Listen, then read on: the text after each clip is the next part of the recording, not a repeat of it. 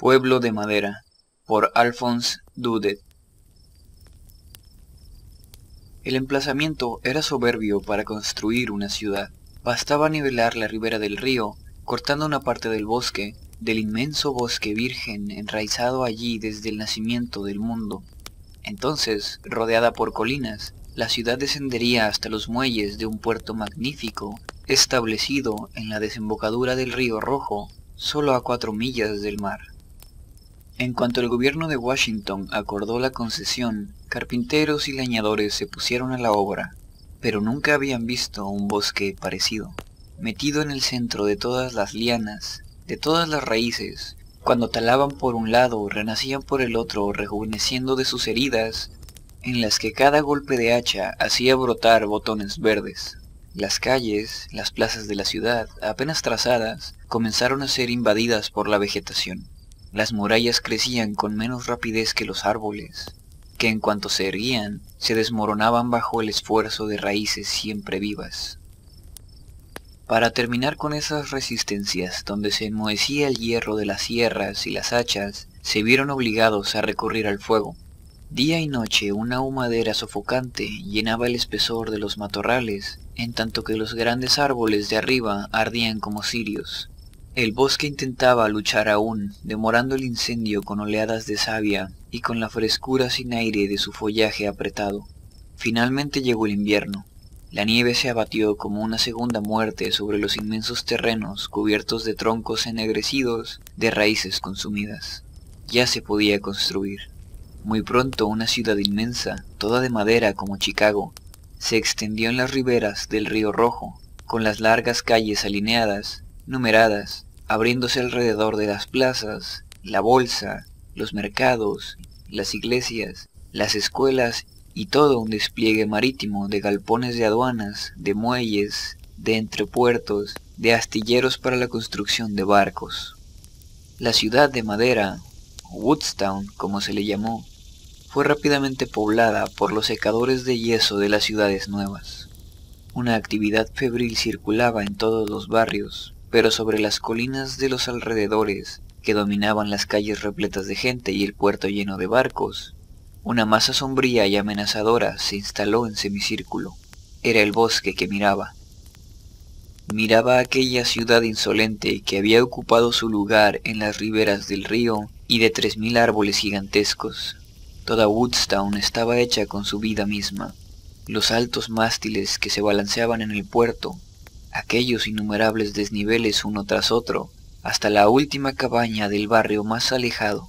Todo se lo debían, tanto los instrumentos de trabajo como los muebles, tomando solo en cuenta el largo de sus ramas. Por esto, qué rencor terrible guardaba contra esta ciudad de ladrones. Mientras duró el invierno, no se notó nada. Los habitantes de Woodstown oían a veces un crujido sordo en sus techumbres y en sus muebles. De vez en cuando una muralla se partía, un mostrador de tienda estallaba en dos estruendos. Pero la madera nueva padece estos accidentes y nadie le daba importancia. Sin embargo, al acercarse la primavera, una primavera súbita, violenta, tan rica de savia que se sentía bajo la tierra como el rumor de las fuentes, el suelo comenzó a agitarse, levantado por fuerzas invisibles y activas. En cada casa, los muebles, las paredes de los muros se hinchaban y se veía en los tablones del piso largas elevaciones, como ante el paso de un topo. Ni puertas, ni ventanas, ni nada funcionaba. Es la humedad, decían los habitantes. Con el calor pasará. De pronto, al día siguiente de una gran tempestad que provenía del mar, y que trajo el verano con sus claridades ardientes y su lluvia tibia, la ciudad, al despertar, lanzó un grito de estupor. Los techos rojos de los monumentos públicos, las campanas de las iglesias, los tablones de las casas y hasta la madera de las camas, todo estaba empapado en una tinta verde, delgada como una capa de moho, leve como un encaje. De cerca aparecía una cantidad de brotes microscópicos donde ya se veía el enroscamiento de las hojas. Esta nueva rareza divirtió sin inquietar más, pero antes de la noche, ramitas verdes se abrieron en todas partes sobre los muebles, sobre las murallas. Las ramas crecían, Si uno la sostenía un momento en la mano, se la sentía crecer y agitarse como alas. Al día siguiente, todas las viviendas parecían invernaderos. Las lianas invadían las rampas de las escaleras. En las calles estrechas, las ramas se enlazaban de un techo al otro, poniendo por encima de la ruidosa ciudad la sombra de avenidas arboladas. Esto se volvió inquietante. Mientras los sabios reunidos discutían sobre este caso de vegetación extraordinaria, la muchedumbre salía afuera para ver los diferentes aspectos del milagro. Los gritos de sorpresa, el rumor sorprendido de todo aquel pueblo inactivo daba solemnidad al extraño acontecimiento. De pronto alguien gritó, ¡Miren el bosque! Y percibieron, con terror, que desde hacía dos días el semicírculo verde se había acercado mucho. El bosque parecía descender hacia la ciudad. Toda una vanguardia de espinos y de lianas se extendían hasta las primeras casas de los suburbios. Entonces Woodstown empezó a comprender y a sentir miedo. Evidentemente el bosque venía a reconquistar su lugar junto al río. Sus árboles, abatidos, dispersos, transformados, se liberaban para adelantárselo. ¿Cómo resistir la invasión? Con el fuego se corría el riesgo de incendiar la ciudad entera. ¿Y qué podían las hachas contra esta savia sin cesar renaciente? Esas raíces monstruosas que atacaban por debajo del suelo, esos millares de semillas volantes que germinaban al quebrarse y hacían brotar un árbol donde quiera que cayeran, sin embargo, todos se pusieron a luchar bravamente con las hoces, las sierras, los rastrillos. Se hizo una inmensa matanza de hojas, pero fue en vano. De hora en hora la confusión de los bosques vírgenes, donde el entrelazamiento de las lianas creaban formas gigantescas, invadían las calles de Woodstown. Ya irrumpían los insectos y los reptiles. Había nidos en todos los rincones, golpes de alas y masas de pequeños picos agresivos. En una noche los graneros de la ciudad fueron totalmente vaciados por las nidadas nuevas. Después, como una ironía en medio del desastre, mariposas de todos los tamaños y colores volaron sobre las viñas florecidas y abejas previsoras, buscando abrigo seguro en los huecos de árboles tan rápidamente crecidos, instalaron sus colmenas como una demostración de permanencia y conquista.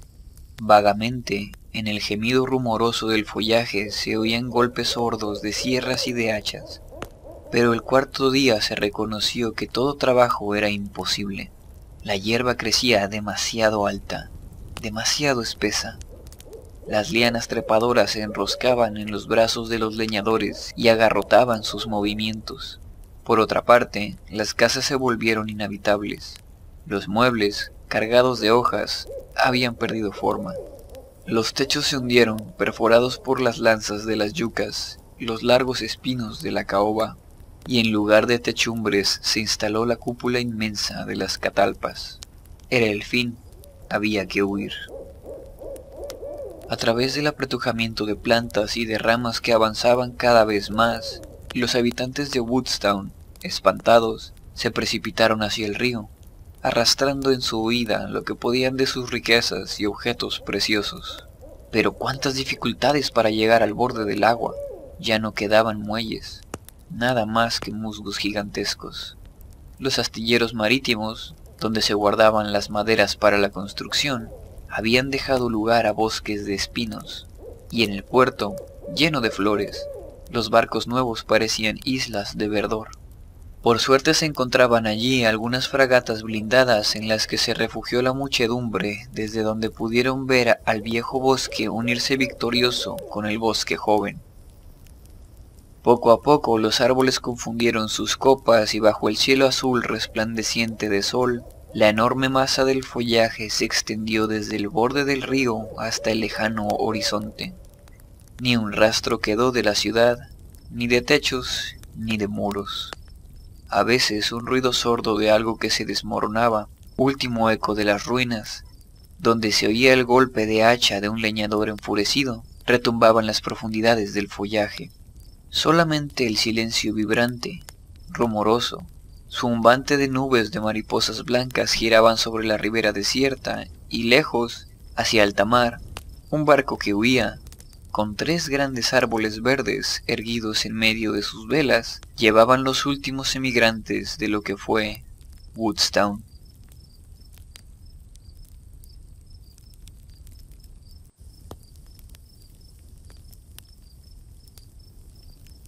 Y ese fue el relato de esta noche. Espero que les haya gustado y si fue así pues dejen su like, suscríbanse, compartan. Todo eso ayuda mucho al canal. Les recuerdo que mis redes sociales están en la descripción y también tengo un link de mi Patreon en donde pueden apoyarme para que pueda seguir haciendo estas lecturas. Nos vemos la próxima fogata, viajeras y viajeros. El fuego se apaga.